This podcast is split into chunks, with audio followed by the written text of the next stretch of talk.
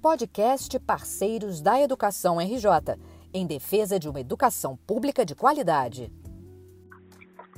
Olá, o podcast Parceiros da Educação RJ recebe hoje o médico pediatra sanitarista Daniel Becker, um dos criadores da campanha Lugar de Criança na Escola.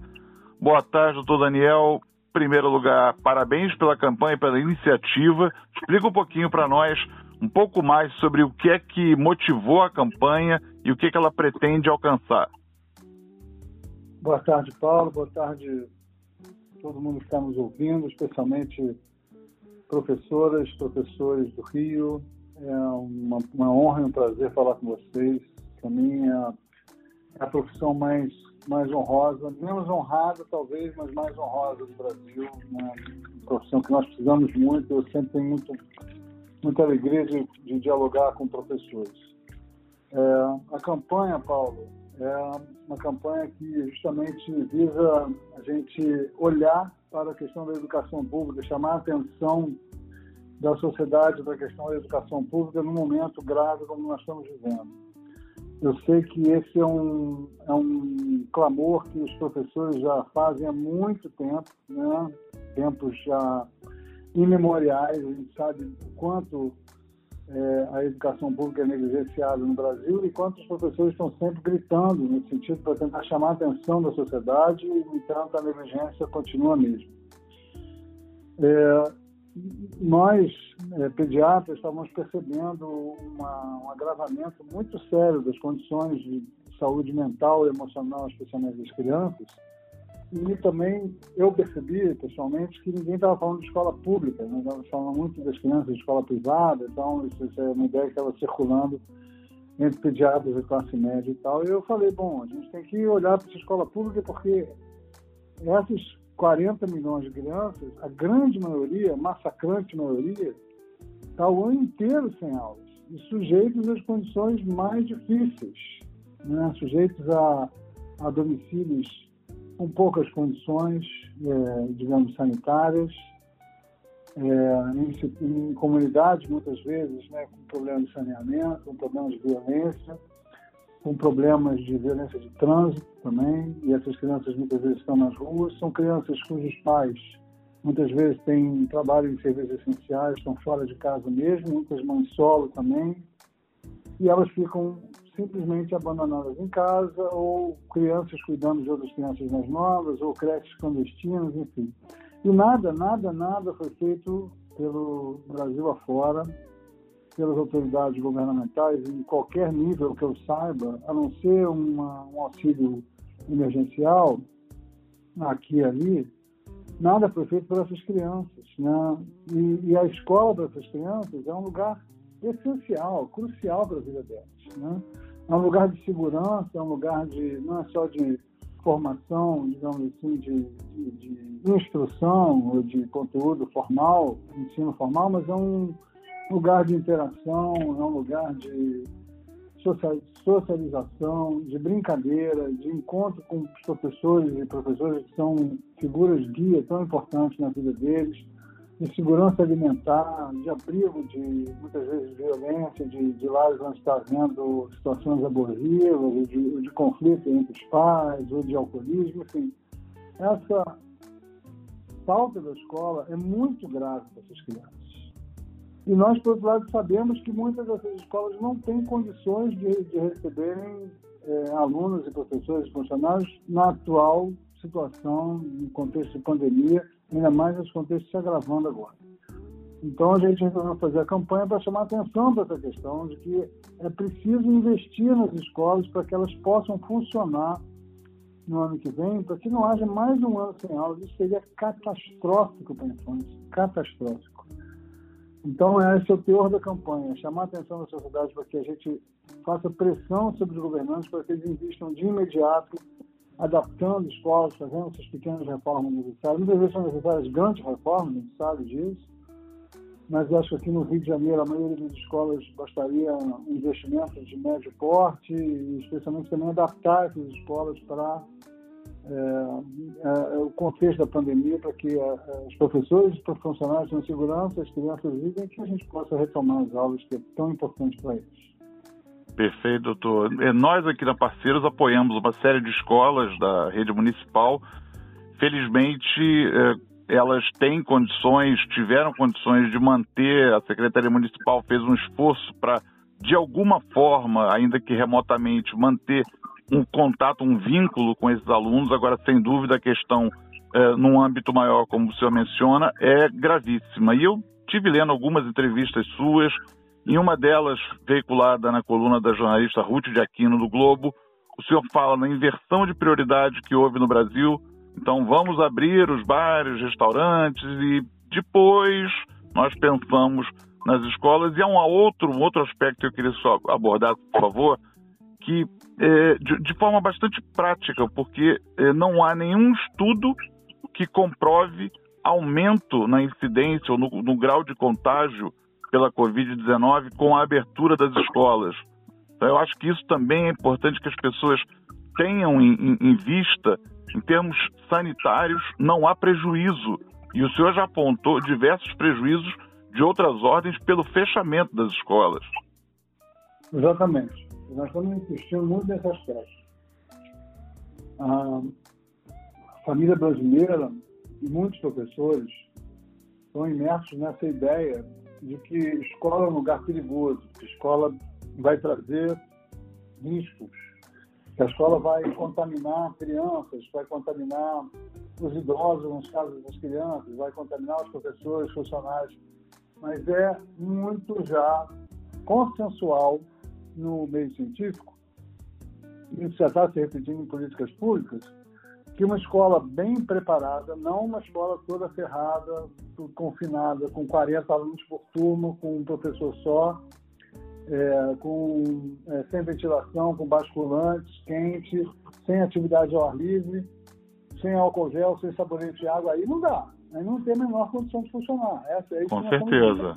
Mas uma escola que tem estrutura física, que onde haja protocolos implementados, né, com treinamento dos professores e funcionários, com é, álcool gel, sabão, é, água, turmas menores, com recreios também em turmas menores, enfim, com medição de temperatura, com um convênio com a saúde para fazer, saber o que fazer no caso de uma criança com.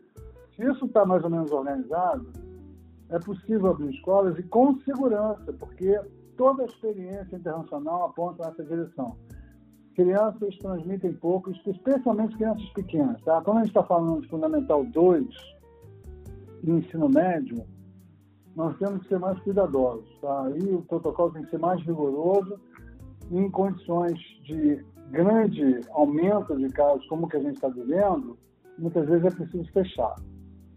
Mas, para Fundamental 1 e ensino infantil, educação infantil, é perfeitamente possível estar aberto, mesmo em condições de segunda onda, como a Europa está fazendo agora. Né? A gente não pode comparar as escolas europeias com as nossas, mas o fato é que a grande maioria dos países lá está abrindo escolas porque são serviços essenciais, porque as crianças não podem ficar sem escolas, mesmo em meio a uma segunda onda, isso não está aumentando a transmissão. Isso é um fato científico, está bem estudado. É, isso é muito importante para todos uh, e para qualquer, para nortear qualquer espécie de política.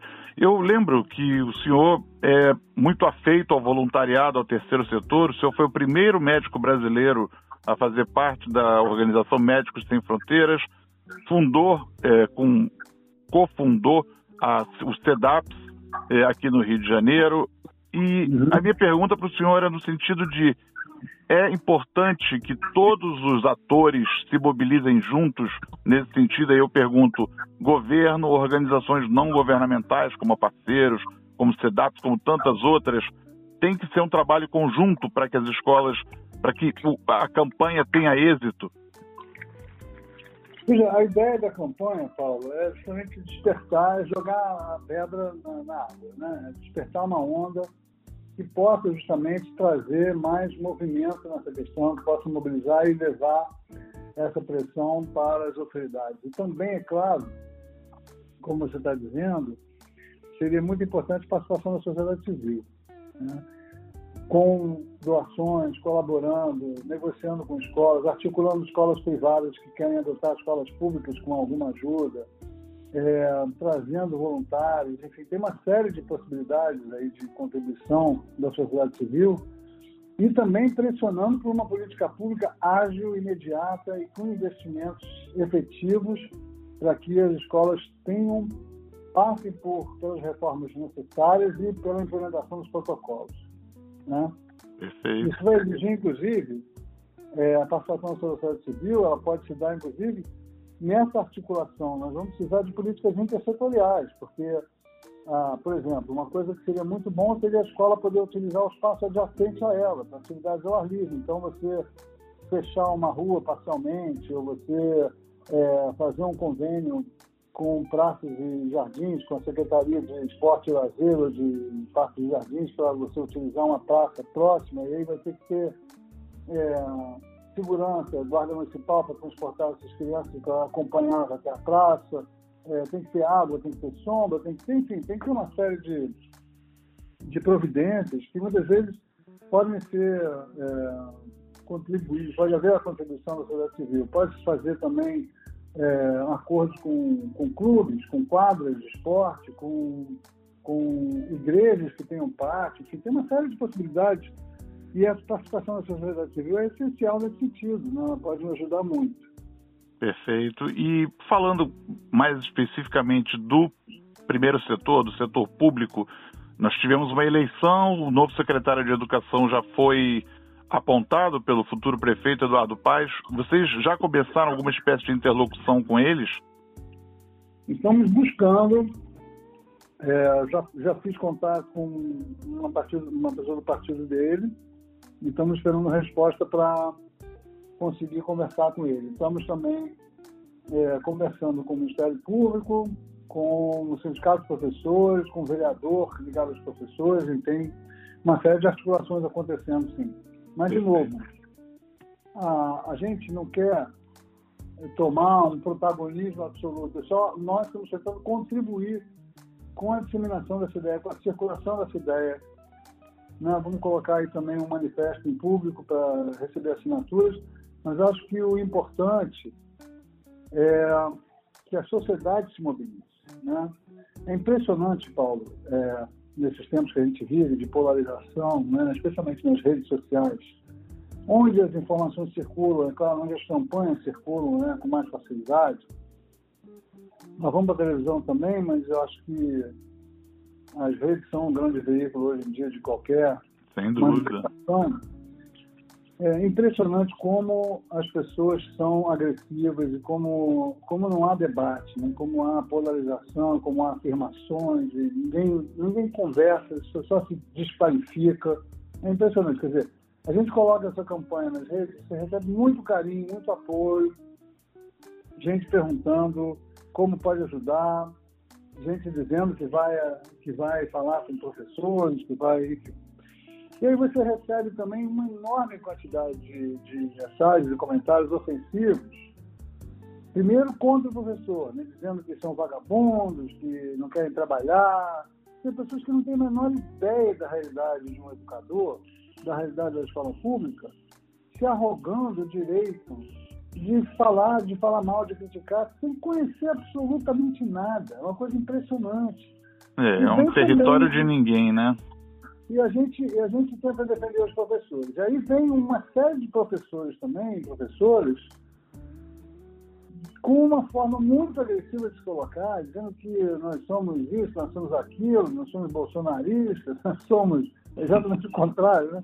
que nós somos é, assassinos, genocidas, porque queremos expor todo mundo, sem ter a menor ideia do que a literatura científica está dizendo, sem ter a menor ideia de que, do que outros países estão fazendo né, contestando essa ideia porque eles acham e não porque eles leram alguma coisa sobre isso. Enfim, é muito triste né, que a gente tenha essa polarização tão brutal. É, danosa, né? Então, e num momento como esse, em que nós precisaríamos mais do que nunca de união, realmente, a divisão não, não pode interessar ninguém. E eu, eu vejo, vi nas suas redes, já, vocês já alcançaram mais de quase 11 mil pessoas, 11 mil seguidores só no Instagram. É, o perfil, eu vou dizer para os nossos ouvintes, é lugar de criança é na escola, criança sem, o, sem, é, sem a cedilha e sem o acento.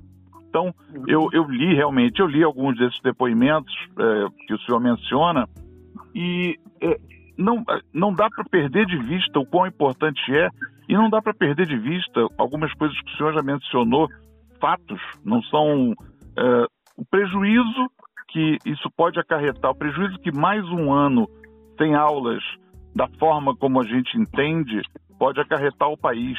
Quer dizer, tanto as crianças propriamente ditas, quer dizer, vítimas elas, vítimas do país, vítima do país com redução de PIB, o senhor menciona.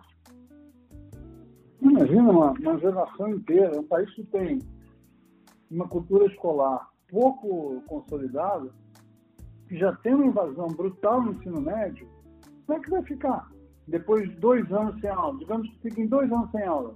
Sim. As crianças não voltam mais para a escola, os adolescentes não voltam mais para a escola, vão estar trabalhando na rua. Ah, e nós estamos, e nós que agimos, doutor Daniel, mais embaixo, estamos justamente trabalhando na questão da alfabetização.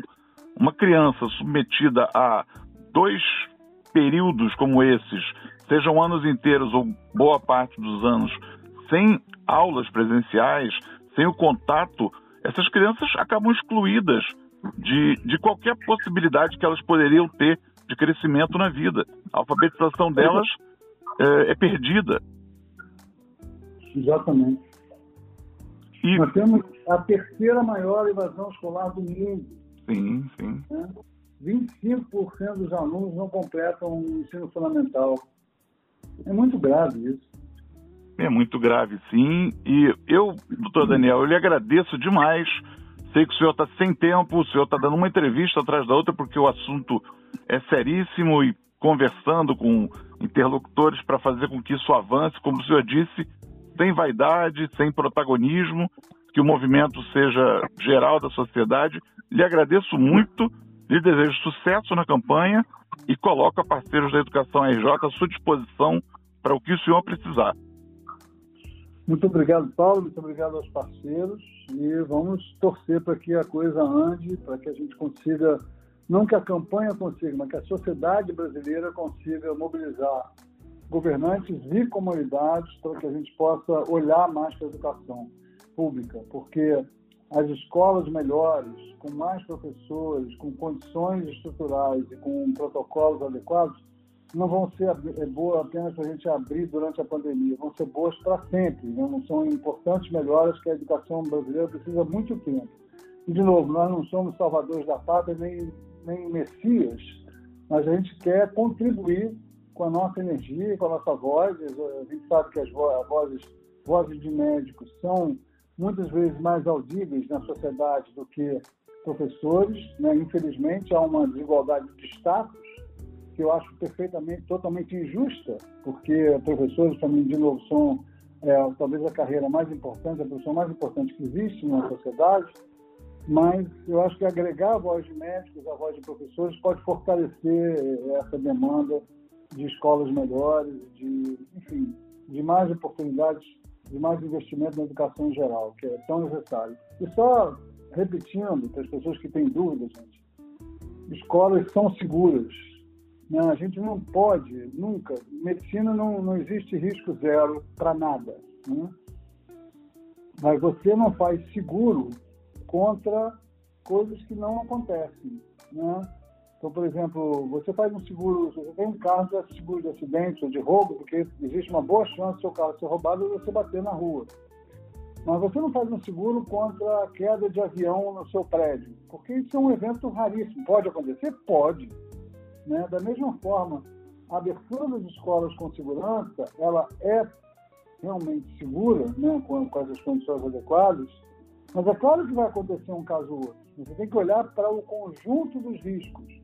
O conjunto dos riscos de você manter escolas abertas é muito melhor, é muito menor do que o conjunto de riscos de fechar a escola. E, de novo, para isso, como você falou também, nós precisamos da colaboração da sociedade. Né? Se nós continuarmos com os níveis de contaminação, de falta de educação, né? de falta de capacidade de seguir regras mínimas de convivência, como a gente tem percebido no Rio de Janeiro nos últimos tempos, vai ser muito difícil fazer qualquer coisa, manter sequer o comércio aberto, porque daqui a pouco nós vamos entrar em colapso hospitalar de novo. Né? Nós já estamos à beira de um. Então, calculo aí que final de dezembro a gente possa estar entrando em colapso. E com isso, a gente precisa realmente da participação de todos. Né? Nesse sentido, a sociedade civil também é muito importante. Então, é, para as escolas, é preciso que haja um pouco mais de colaboração da população como um todo e os governantes, como você falou, priorizarem a escola em vez de priorizar festas e eventos e shoppings abertos. É isso aí. Doutor, muito obrigado de novo, doutor Daniel. Lhe agradeço e uh, o nosso microfone aqui, o nosso podcast está à sua disposição sempre que o senhor precisar. Obrigado a todos, obrigado, Paulo. Um abraço e um bom dia para todos. Obrigado, doutor Daniel.